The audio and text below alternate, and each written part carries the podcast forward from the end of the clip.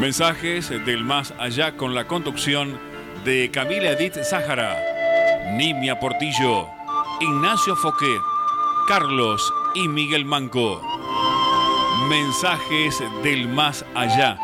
Aquí, aquí en La Voz del Sur, una radio nacional y bien, bien argentina.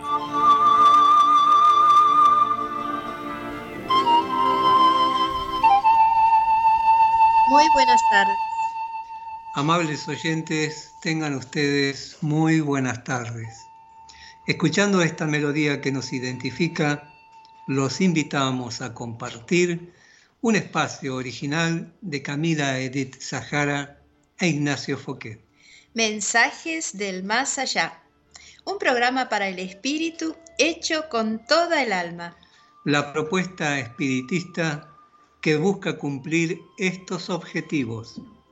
Investigar la existencia del alma, su inmortalidad y todas sus consecuencias filosóficas, científicas y religiosas. Tratar de comprender para qué vivimos, por qué sufrimos. ¿Por qué habitamos este mundo y no otro?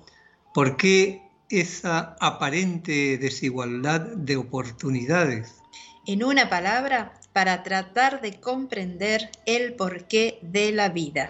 Los acompañaremos en esta próxima hora de programación desde la cabina de control. La señorita Lía Rubido. En la nota de editorial. Don Gerardino Pérez. Y la conducción de Nimia Portillo. Y Miguel Manco. Queremos agradecer a los que participan material y espiritualmente para que este programa sea una realidad. Y también queremos agradecer al locutor Germán Rubido que nos hace la presentación del programa y le enviamos al señor Germán Rubido un muy, muy feliz cumpleaños. Feliz cumpleaños, don Germán. Que tenga una excelente jornada. Lo mejor, lo mejor por siempre para todos ustedes. Y para toda la familia. Muchísimas gracias.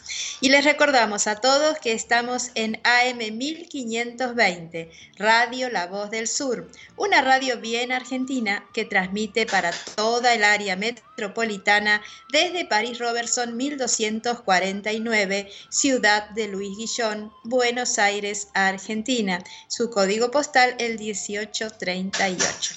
Y también les recordamos que transmite para todo el mundo por la www.lavozdelsur.com.ar y su correo electrónico es mensajes del más allá 2013 arroba gmail.com o pm arroba hotmail.com. La línea directa de comunicación La línea directa de comunicación para dejar mensajes o salir al aire es el 60 63 86 78. También podés dejar mensajes al 3804 51 94 97. El teléfono de la producción es el 4 214 31 63. Y bueno, así vamos a ir a los saluditos, a los bueno, un cariño grande a Edith y a Ignacio que nos están acompañando. Bueno, eh, gracias otra vez a toda la familia Rubido, que lo pasen muy lindo. A Francisco y a Rosa le mandamos un cariño grande, que sigan curándose esas nanas, que sigan mejorando, a Inés de La Plata, a Pablo Ríos y a todos los hermanos de la Sociedad Juan Lastra, a Carlos Manco, que seguramente también está ahí pegadito a la radio, a Cristian Gentile, a José María de Bursaco, a Elba, a Rodi, a la gente de Mar del Plata, a Aida, Marcelo, Héctor Porta de Monte Grande y a toda la gente que también nos escucha desde acá, desde la provincia de La Rioja, a Cintia, Negrita, Flavia, Celeste. Bueno, a Marcos Amaya, nuestra colega de la Radio Renacer, y a toda, toda la gente linda que nos escucha por la www desde muchísimos lugares del mundo. Gracias a todos por acompañarnos en esta hora de programación. Gracias por los saludos, por los cariños y por todos los estímulos que recibimos. Muchísimas gracias a todos. Bien, hechos los saludos a esta gran familia de mensajes del más allá, vamos a comenzar eh, leyendo un mensaje en este caso del capítulo 5 del Evangelio, Bienaventurados los que lloran. Hemos escogido una reflexión del maestro Kardec que nos dice, causas actuales de las aflicciones. Las vicisitudes de la vida son de dos clases, o si así se prefiere, tienen dos fuentes de origen muy distinto. ¿Qué interesa distinguir? La causa de unas está en la existencia presente y la de las otras fuera de esta vida. Remontándonos al origen de los males terrenos, reconoceremos que muchos de ellos son la natural consecuencia del carácter y conducta de aquellos mismos que los padecen. ¿Cuántos hombres caen por su propia culpa? ¿Cuántos son víctimas de su imprevisión, orgullo y ambición? Cuán grande es el número de personas arruinadas por falta de orden, de perseverancia, por inconducta o por no haber sabido trazar un límite a sus deseos. Qué de uniones desventuradas por haberse fundado en un cálculo del interés o de la vanidad, y porque el corazón no intervino en ellas en modo alguno cuántas desilusiones y querellas funestas hubieran podido evitarse si se hubiera tenido más moderación y menos susceptibilidad. Cuántas enfermedades y achaques son consecuencias de la intemperancia y de los excesos de todo tipo, y también de las imprudencias, y cuántos padres son desdichados a causa de sus hijos, porque no combatieron desde el principio las malas tendencias de estos, por debilidad o indiferencia, permitieron que se desarrollaran en ellos los gérmenes del orgullo, el egoísmo y la tonta vanidad, que secan el corazón. Y más tarde, al cosechar según habían sembrado, esos padres se asombran y se atribulan ante la falta de respeto y la ingratitud de sus hijos. Todos aquellos que han sido heridos en su corazón por las vicisitudes y desilusiones de la vida, interroguen con serenidad a su propia conciencia. Remóntense paso a paso hasta la fuente misma de los males que les afligen y comprobarán que en casi todos los casos podrían decirse, si yo hubiera hecho o no hubiera hecho tal cosa, no me encontraría en esta situación. Pues, ¿a quién se deben todas esas tribulaciones sino a sí mismos?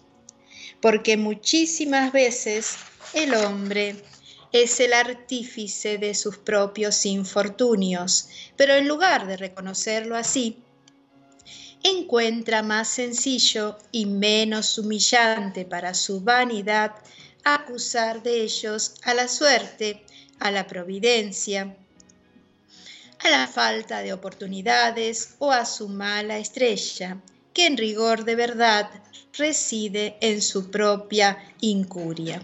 Esta clase de males son seguramente muy numerosos dentro de las vicisitudes de la vida del hombre, que los evitará cuando trabaje en pro de su mejoramiento moral, tanto como del intelectual.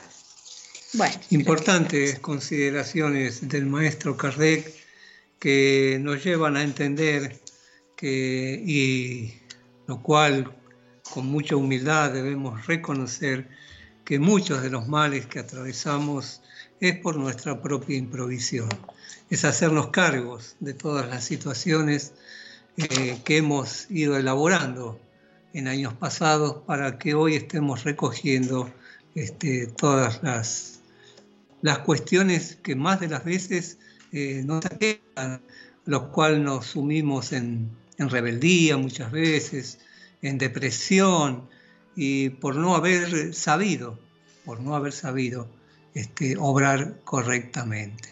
Y bueno, es un poco lo que estamos viendo en estos días, ¿no? Cuánta gente que no, que debiera estar cuidándose y no se está cuidando. Como que no queremos prestar atención a, lo que se nos dice, ¿no? A las prescripciones que se nos dan. Entonces, bueno, este es un poco un llamado a que reflexionemos, a que reflexionemos de que eh, tenemos que hacernos cargo de nuestras vidas y en base a eso vamos a cosechar.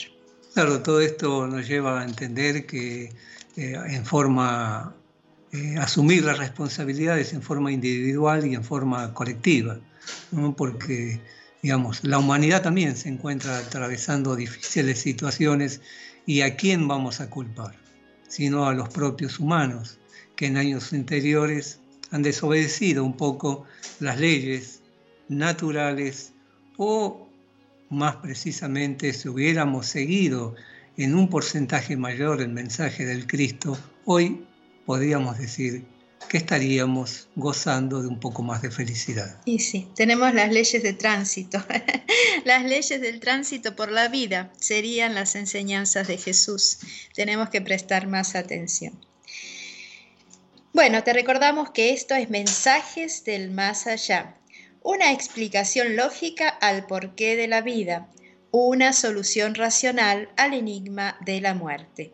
Mensajes del Más Allá sale al aire por la emisora Radio La Voz del Sur que transmite en el 1520 de amplitud modulada. Su línea de comunicación directa con el oyente es el 60 63 86 78 y el teléfono de la producción el 4214 31 63. Y el siguiente espacio está auspiciado por la Sociedad Espírita La Fraternidad. Ella fue fundada el 1 de abril de 1880 y se encuentra en la calle Donado 1124 de la Ciudad Autónoma de Buenos Aires. Su correo electrónico es lafraternidad.gmail.com y como acostumbramos en este espacio, abrimos el libro de los espíritus y leemos algunas de las preguntas que el maestro Kardec le hiciera al mundo espiritual. Y estábamos en la pregunta 700 50. 750. Estamos, les recordamos que estamos en el libro tercero de las leyes morales y estamos viendo la ley de destrucción. Habían empezado el ítem de la crueldad. No, eh, en, el, asesinato, asesinato. Perdón, en el asesinato. Y la pregunta 750 eh, podría retroceder un poquito, ¿no? Para que se entienda lo que estamos leyendo, la 748. ¿Absuelve Dios por el homicidio cometido en legítima defensa? Solo la necesidad puede excusarlo, pero si se puede preservar la propia vida sin atentar contra la del agresor, se debe hacerlo, nos dicen los espíritus. La 749 nos dice, ¿es culpable el hombre de los homicidios que comete durante la guerra? No, cuando está obligado a ello por la fuerza, pero sí es culpable de las crueldades en que incurra y su humanidad en cambio le será tenida en cuenta. Esto es muy importante porque eh, digamos que los, los soldados ¿no? están obligados a defenderse, están obligados a defender a su país y muchas veces tienen que usar sus armas pero eh, todo depende del sentimiento con que las usen, porque en definitiva están hermanos contra hermanos. Hay muchos hombres que, que, no les gusta esa situación, que no la disfrutan, que tienen mucha compasión aún de sus propios enemigos. Y todo eso se le toma muy en cuenta, porque todo está en la intención y en el sentimiento con que se hagan las cosas. Eso es lo que toma en cuenta Dios. Recordaba lo que nos contaba un hermano que concurría ya desencarnado, ya que ha vuelto a la patria espiritual, un hermano que había estado en la Segunda Guerra Mundial, eh, después, en la, después de la década del 50, eh, viene acá a la Argentina. Él era don Franco, Franco cariño. Este, un hermano que muy colaborador en la sociedad Juan Lastra. Y a veces cuando hablábamos, él se recordaba de ese tema y él nos decía que muchas veces en la trinchera, cuando él tenía que estar en el frente y disparaba, él no, nunca apuntaba a una persona, él disparaba, pero disparaba eh, para abajo, digamos, para cualquier lado menos. no quería, no quería matar, no quería. Tenía este, compasión. No, claro, no, él lo veía algo horrendo eso y, y, su fusil no lo empleaba. Si bien tenía que disparar porque lo obligaban sus mayores, no podía dejar de disparar, pero nunca lo hacía hacia, hacia un ser humano, siempre lo hacía hacia, hacia otro lugar. Ese era, él, ese era el, criterio con el cual él se manejaba este, sin conocer la doctrina espírita todavía. Y después, bueno, él arrima a las, a las, al conocimiento espírita y tuvimos la alegría, la suerte y el honor de haberlo conocido a don Franco Chávez. La importancia del sentido de, no perder el sentido de humanidad. La 700, eh, la 750, ahora sí.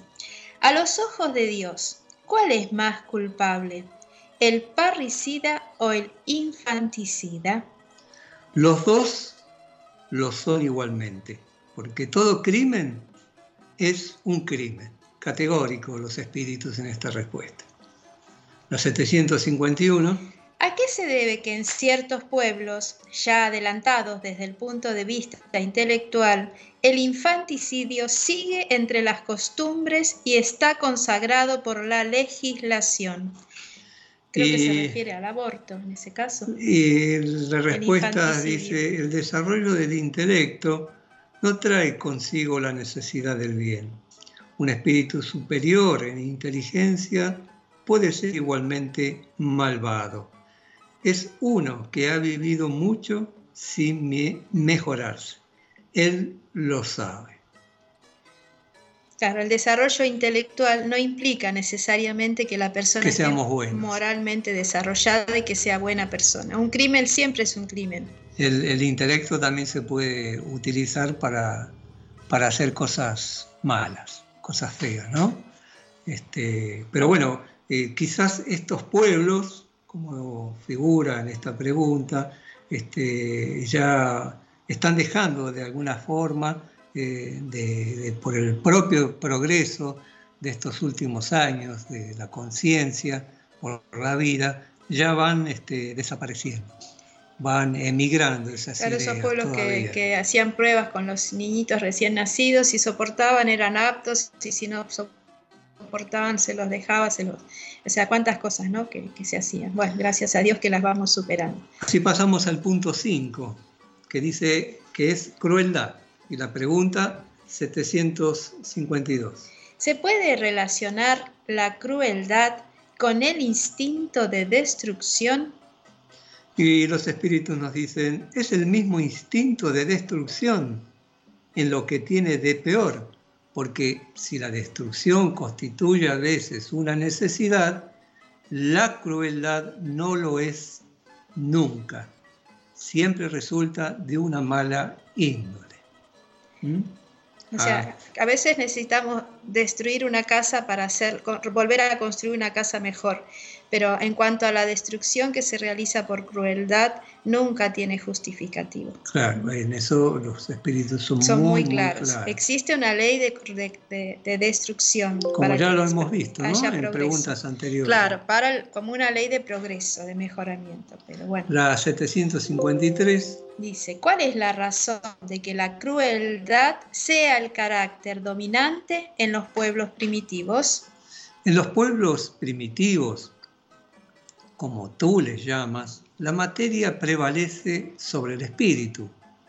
Se entregan a los instintos de la bestia y, como no tienen otras necesidades que las de la vida del cuerpo, solo piensan en su conservación personal.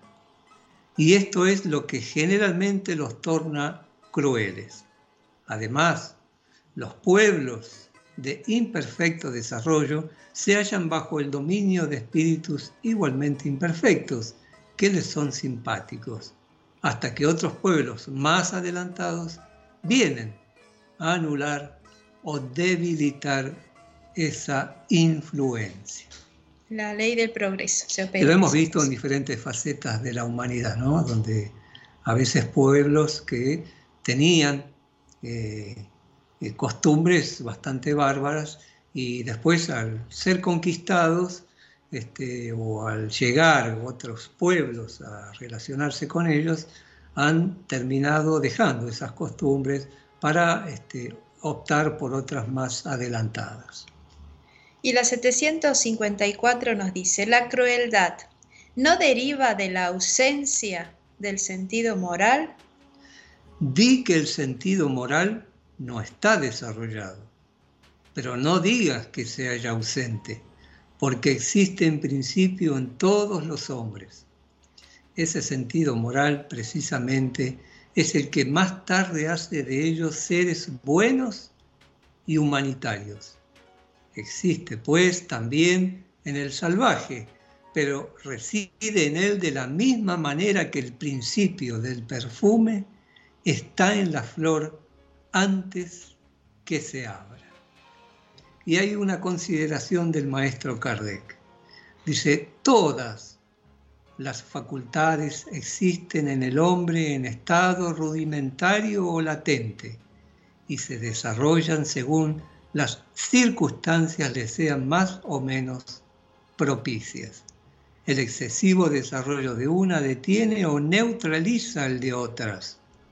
La sobreexcitación de los instintos materiales sofoca, si así vale decirlo, el sentido moral, del mismo modo que el desarrollo del sentido moral va debilitando poco a poco las facultades puramente animales.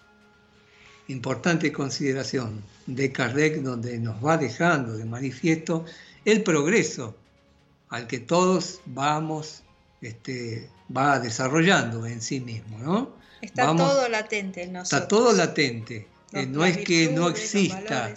Este, por eso muchas veces, una vez escuchando a una persona, me eh, decía, no, esta persona es mala. Y otro le decía, no, no es que no sé que sea mala, sino que todavía no se ha desarrollado en él el instinto del bien. Y eso lleva, lleva a profundizar y a sacar conclusiones sobre estos aspectos. ¿Cuáles serán aquellas cosas que nos impiden desarrollar nuestras mejores virtudes? Habría que pensarlo, ¿no? Bien, así vamos dejando para el próximo programa a cargo de Ignacio Edith la pregunta 755. Y presentó este espacio la Sociedad Espírita La Fraternidad. Te recordamos su ubicación, que se encuentra en la calle Donado 1124 de la Ciudad Autónoma de Buenos Aires y su correo electrónico es lafraternidad.gmail.com. Y continuamos con Mensajes del Más Allá. El programa espiritista que desea llegar a tu razonamiento. Tratamos de llevar luz al sediento de un Dios más justo de hacer más comprensibles las enseñanzas de Jesús y también tratamos de orar con el corazón. Es por eso, querida audiencia, que los invitamos a acompañarnos por unos instantes, a elevar nuestro pensamiento hacia Dios para agradecerle por un día más que nos permite estar en esta escuela de la vida, para pedirle su bendición, para pedirle las buenas armonías, la protección, la salud necesaria y para pedirle también por tantos y tantos hermanos que en estos momentos están atravesando situaciones muy difíciles, muy dolorosas, por todas aquellas almas que están enfermas, por todos los médicos, enfermeros, por todos los hermanos que están partiendo a la patria espiritual, para que puedan ser recibidos por los mentores, por los hermanos de luz y por todos los familiares que están perdiendo a sus seres queridos, para que también puedan tener la fe, la esperanza, la fortaleza necesaria, por todos los que no tienen trabajo, pan, techo, esperanza, por tantos y tantos hermanos que necesitan, Señor, te pedimos y bendícenos. Bendice nuestra radio, Señor. Bendice nuestros hogares, bendice a nuestros familiares, bendice la paz y el progreso de la humanidad.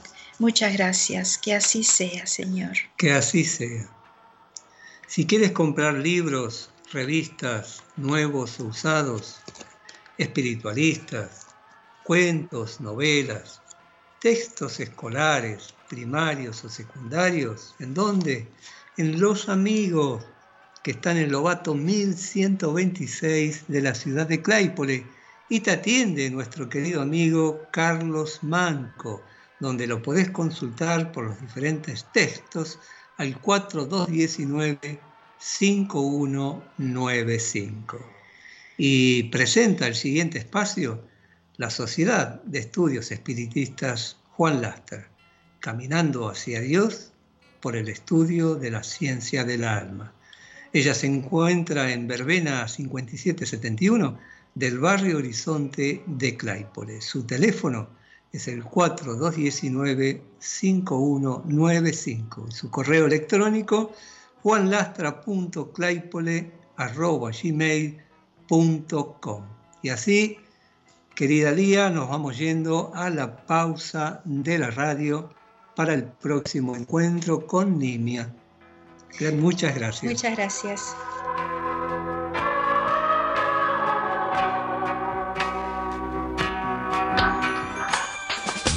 Comunicar es dar información y es nuestro esfuerzo darte lo mejor. Comunicar, esa es la intención. Con nuestra música, con nuestro corazón. AM1520. Un compromiso. Línea directa de oyentes 6063 8678.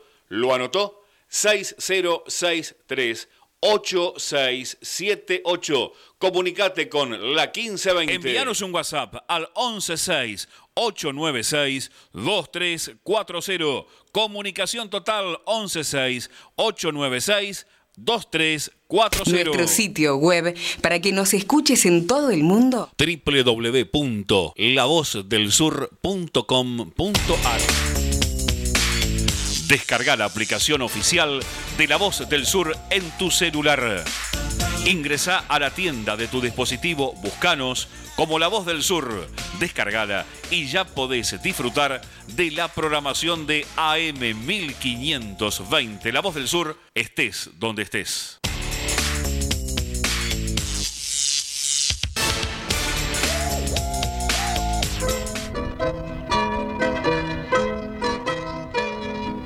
Bueno, vamos a cubrir el espacio de la Sociedad Juan Lastra, de nuestra querida escuelita, y vamos a compartir o a reflexionar sobre un trabajo de Kardec que dice, vamos a empezar con eso, Kardec, que nos dice, la oración y los males que sufrimos.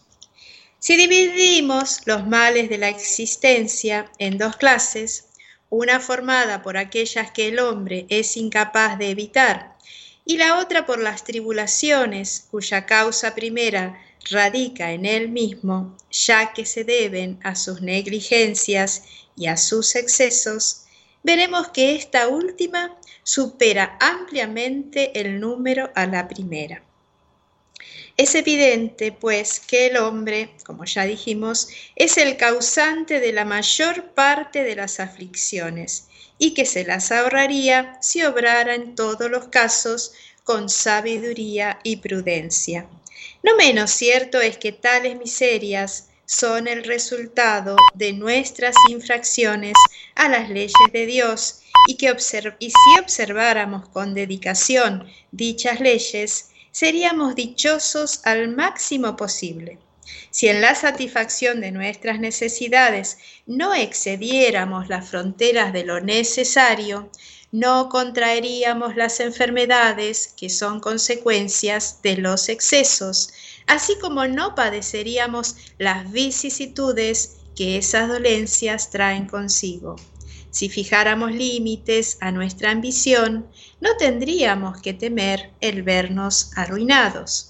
Si no quisiéramos ascender más alto de lo que podemos, no habríamos de temer a caer.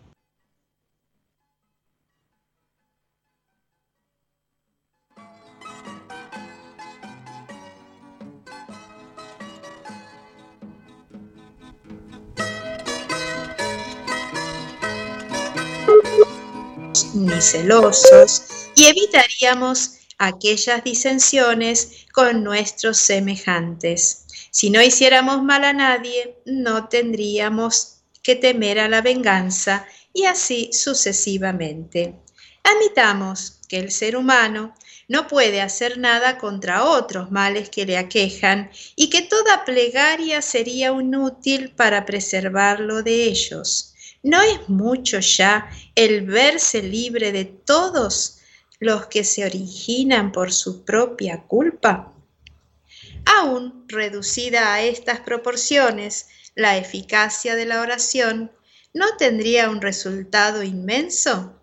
Al espiritismo estaba reservado probarnos su acción mediante la revelación de las relaciones que existen entre el mundo corporal y el mundo invisible. Pero no solo a eso se limitan sus efectos. La plegaria es recomendada por todos los espíritus. No ejercerla equivale a desconocer la bondad de Dios. Es renunciar nosotros mismos a su asistencia y los demás al bien que podríamos realizarla.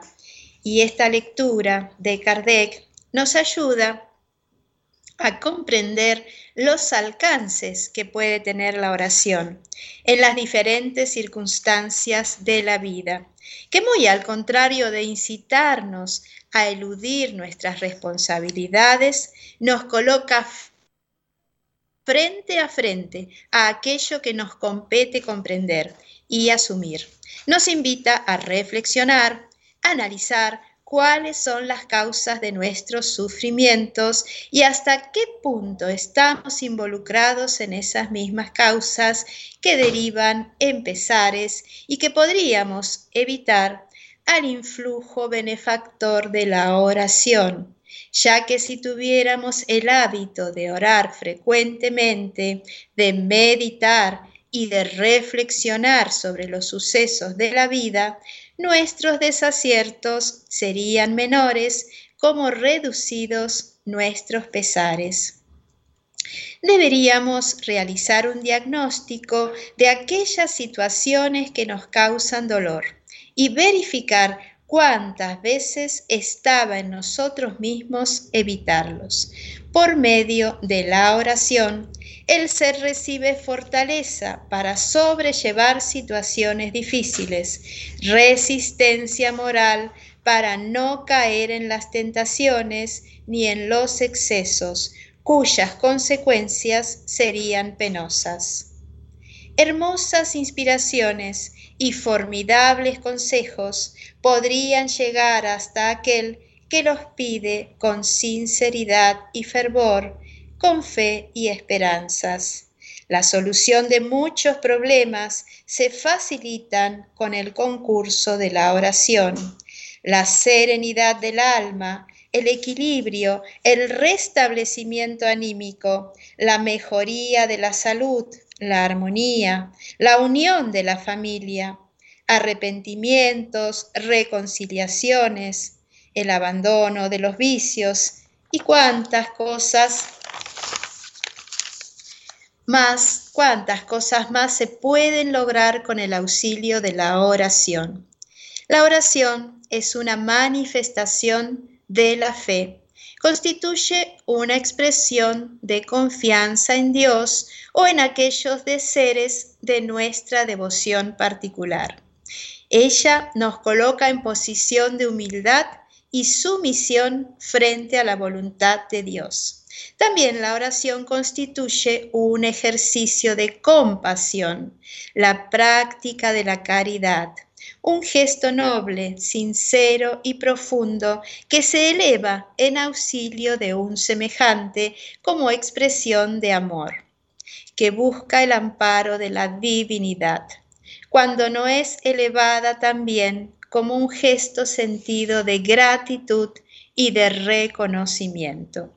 Como les digo, en la oración podemos encontrar la lucidez para resolver un problema, la energía para sortear un obstáculo, el coraje para vencer la dificultad, la mansedumbre para calmar a las fieras internas y externas. Ella es el rocío fresco que atempera las pasiones acaloradas. De ella, resistencia para no ceder frente a las tentaciones, la luz que ilumina nuestra senda. Ella es la esperanza, ella nos da la certeza del amparo divino, el alivio y el consuelo en los momentos del dolor. La oración es el contacto con el bien supremo, es es vivificante y purificadora. Nos faculta para las vivencias espirituales, el mejoramiento permanente de nuestro ser. A través de ella adquirimos lucidez, recibimos el impulso renovador, el bálsamo tonificante y tantas y cuantos son los beneficios que se reciben gracias al ejercicio de la oración. Sin embargo, cuán poco conocemos de la amplitud de sus bienes, cuántos ni siquiera creen y cuántos que aún creyendo no la practican. Y, y por casa, ¿cómo andamos? Y usted que me está escuchando, ¿ya ha realizado sus acciones de hoy? ¿Qué les parece, mis amigos, si a partir de ahora comenzamos a hacernos del beneficioso hábito de la oración? Si además le enseñamos a orar también a nuestros niños. Y si usted, que ya está acostumbrada a realizarla, ¿qué le parece si a partir de ahora le pone un poco más de entusiasmo y de fervor? ¿Qué les parece si nos juntamos a orar en familia, entre amigos, entre hermanos, en estos días tan dolorosos que estamos viviendo, tan complicados para muchos, no ameritan buscar el auxilio de Dios por medio de la oración? ¿Cuánto bien podemos hacer? ¿Cuánto puede mejorar nuestro mundo si todos abrimos el corazón y nos dejamos seducir por los buenos sentimientos que brotan del alma cuando se eleva una oración, como quien abre las ventanas de la casa para renovar el aire y para que entre la luz del sol? Nos abramos a la oración para inflamar nuestro ser con las divinas claridades de nuestro soberano Señor. Que así sea, queridos hermanos. Bueno, importante la importancia de la oración, tan necesaria para comenzar nuestros días y agradecer cuando ya nos vamos a descansar. Hermoso trabajo. Y presento este espacio la Sociedad de Estudios Espiritistas Juan Lastra. Su teléfono es el 4219-5195. La asistencia social y la evangelización. Por ahora, los últimos miércoles del mes a las 16 horas. Y te recordamos que esto es Mensajes del Más Allá, una explicación lógica al porqué de la vida una solución racional al enigma de la muerte. Mensajes del más allá sale al aire por la emisora Radio La Voz del Sur que transmite en el 1520 de amplitud modulada. Su línea de comunicación directa con el oyente es el 60 63 86 78 y el teléfono de la producción, el 4214 31 63. Y si quieres iniciarte en el conocimiento del espiritismo, lee y estudie a Kardec. Comprenda, sienta y viva el mensaje puro del Evangelio de Jesús. Pida folleto sin cargo a la Fundación Espírita Humanística Allan Kardec al teléfono 4209-4427 o por correo electrónico a espiritista arroba, espírita, perdón, espírita arroba fehak.com.ar o en la sede de la fundación que se encuentra en Gutenberg 2049 de la localidad de Herli. Y para este espacio Miguel nos va a compartir. Sí, hoy hemos buscado dos artículos, vamos a leer, este, y uno es sobre un libro que citábamos eh, el martes cuando estábamos haciendo la presentación, el espacio de la Sociedad Juan Lastra, cuando estábamos con Edith, con Ignacio, que es el libro El espiritismo en la Argentina, de Cosme Mariño. Pero en este caso vamos a leer el prefacio eh, de este libro y vamos a ver en él la importancia de, él mismo. ¿no? Y dice así, esta nueva edición del espiritismo en la Argentina, del eminente espírita Cosme Mariño, reviste sumo interés en cuanto al proceso de los acontecimientos que dieron lugar desde el inicio del espiritismo en la Argentina. Por considerar que es una obra que no debe permanecer más tiempo agotada, dado el historial del movimiento del espiritismo que recauda, el cual ha de interesar siempre a todo militante espírita. Esta es la razón fundamental por la cual se ha estimado de interés lanzar una nueva edición, a fin de que la colectividad espírita pueda imponerse de su contenido que después de todo ella constituye una verdadera reliquia.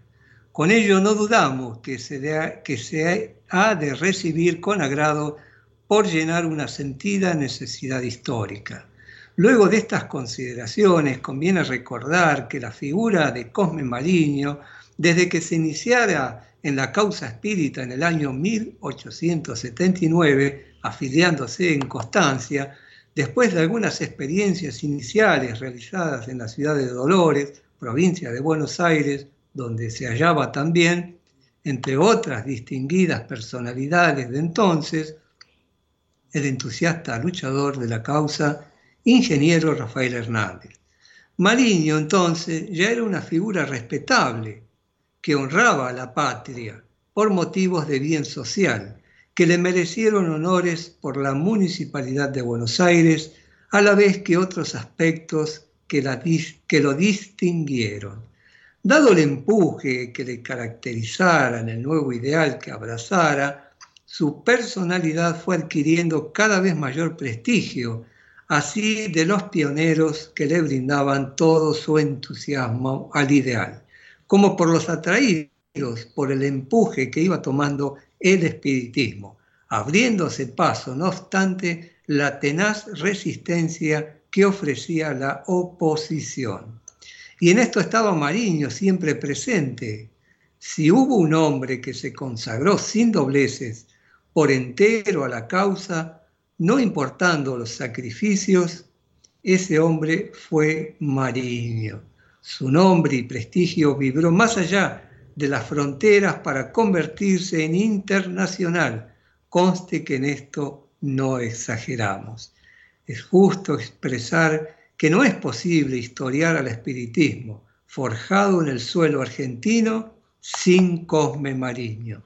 Y cabe señalar que fue él quien irvanara su historial, permitiéndonos así apreciar la inicial de sus primeros albores, triunfal, que podríamos decir comienza en el año 1869 con la llegada a la ciudad porteña del ilustre español Justo de Espada, experimentando en los fenómenos supranormales de tanta resonancia mundial entonces.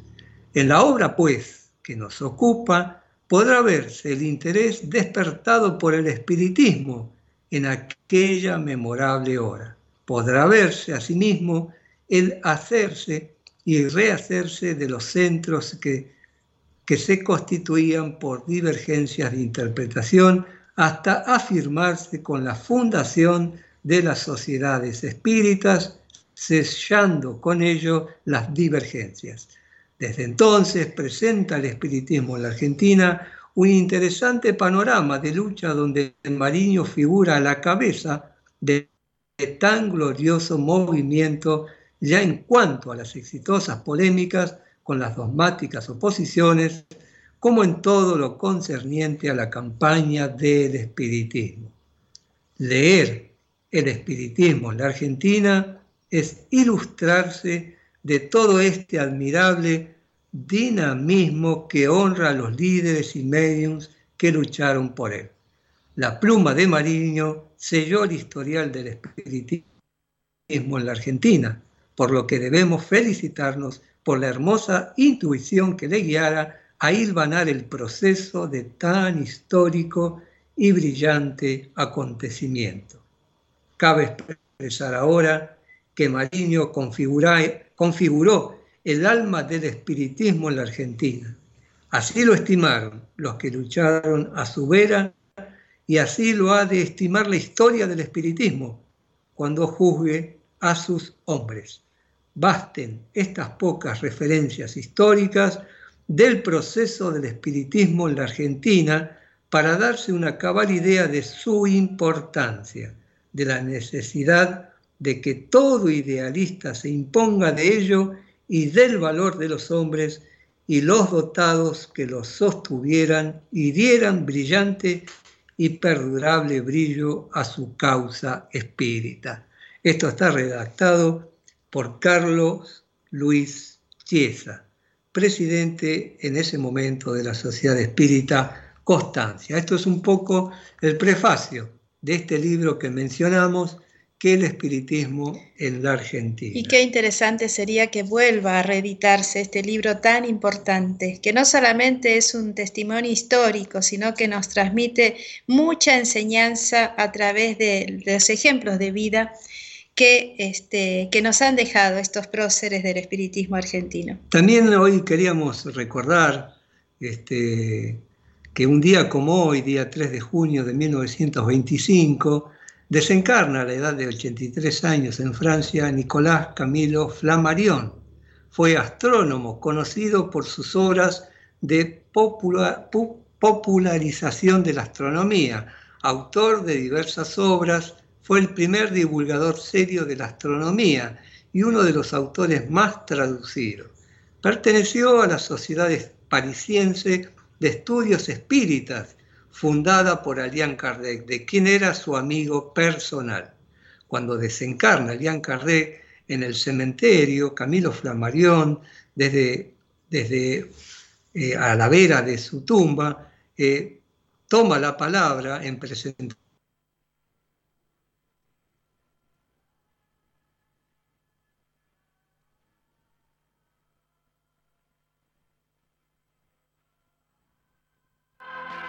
influencia de sus trabajos en el movimiento espírita contemporáneo, sino que también y sobre todo hizo una exposición del estado de las ciencias físicas desde el punto de vista del mundo invisible de las fuerzas materiales desconocidas. Camilo Flammarion, junto a León Denis y Gabriel Delan, fueron los alumnos más destacados del espiritismo que tuvo Alian Kardec. Que Dios y el Maestro Jesús los bendigan a ellos. Y esto es un trabajo enviado por el doctor Fabio Villarraga desde Colombia y con el aporte de Elba de Mar del Plata. Muy lindo homenaje a Camilo Flamarión. Porque el espiritismo es cosa seria, te invitamos a conocerlo a través de su literatura. Enriquece tus conocimientos leyendo la obra del maestro Alián Kardec. Podés adquirirla en todas las sociedades espíritas o en la Confederación Espiritista Argentina, Sánchez de Bustamante 463, casi esquina Corrientes de la Ciudad Autónoma de Buenos Aires. Su teléfono es el 4862 6314 y su correo correo electrónico Y en este espacio, el artículo de Gerardino Pérez en La Voz de Nimia. Nuestra maestra en el recuerdo, que nos dice una línea de conducta. No hagas a otro lo que no deseas para ti. He aquí, en pocas y atinadas palabras, explicada la esencia moral del la esencia de la moral espírita, sin complejidades ni términos difíciles. Se propende a la solución de una problemática que campea en todos los sectores del quehacer humano. Cuántos errores y dolores de cabeza nos evitaríamos poniendo en ejecución esta frase, no hagas al otro lo que no deseas para ti y cada uno de los momentos en que la duda toca las fibras de nuestra sensibilidad ante actitudes y arrepentimientos cuyos resultados presentes o futuros pueden lastimar el interés o la, la envoltura física de nuestros semejantes. El espiritismo, que ilustra sin imponer, pone singular énfasis incitando a un atinado razonamiento en las distintas facetas que se suceden a lo largo de la existencia, conformando así una envergadura moral suficiente que posibilite a todo hombre o mujer resolver la problemática diaria con soluciones que satisfagan a las mayorías. Ello no implica que no vamos a cometer errores, pues quienes habitamos la tierra estamos muy lejos de la perfección y en consecuencia los errores cometidos deben significar una lección para no volver a repetirlos. Toda filosofía trata de ganar adeptos, otorgando a su esencia doctrinaria la calidad de un relieve superior y una característica de verdad que le permita prevalecer sobre sus similares. El espiritismo entiende que en un futuro no muy lejano, la comprensión del ser humano lo inducirá a adoptar una religión única que, que acerque a los hombres hacia Dios, no que los divida como en la actualidad en que hasta la constitución de nuestro país se vea obligada a expresar textualmente. Cada uno puede crear el Dios que su conciencia le dicte. Si aceptamos que hay un solo Dios, esta situación evidencia un manifiesto contrasentido. Tanto tienes, tanto vales, afirma el materialismo en toda su crudeza. Por el contrario, el espiritismo sostiene que el ser humano vale por sus obras y la intención en que todo lo guíe. Esta línea de conducta, a nuestro entender, implica un accionar coherente con los principios cristianos y los objetivos solidarios. ¿Qué opina usted? bueno. Hermoso trabajo de don Gerardino, como siempre nos tiene acostumbrado. Auspició este espacio la Confederación Espiritista Argentina, que te invita a conocer su programa de cursos doctrinarios en su horario de atención al público de lunes a viernes de 17 a 21 horas. O lo puedes visitar en la www.ceanet.com.ar o por correo electrónico a seaespiritista.gmail.com. Y esto fue Mensajes del Más Allá. Un programa de filosofía espiritista que desea llegar a tu corazón. Si lo logramos, solo cumplimos con nuestro deber. Y si no fue así, te pedimos disculpas. Y solo recuerda, nos dice Epícteto, lo que atormenta no es tanto la pobreza como el deseo de poseer. Bueno. Y así nos vamos despidiendo hasta nuestro próximo programa. Que Dios nos bendiga a todos. Tengan ustedes muy buenas tardes. Muy buenas tardes, muchas gracias a todos. Muchas gracias, Lía. Hasta nuestro próximo encuentro.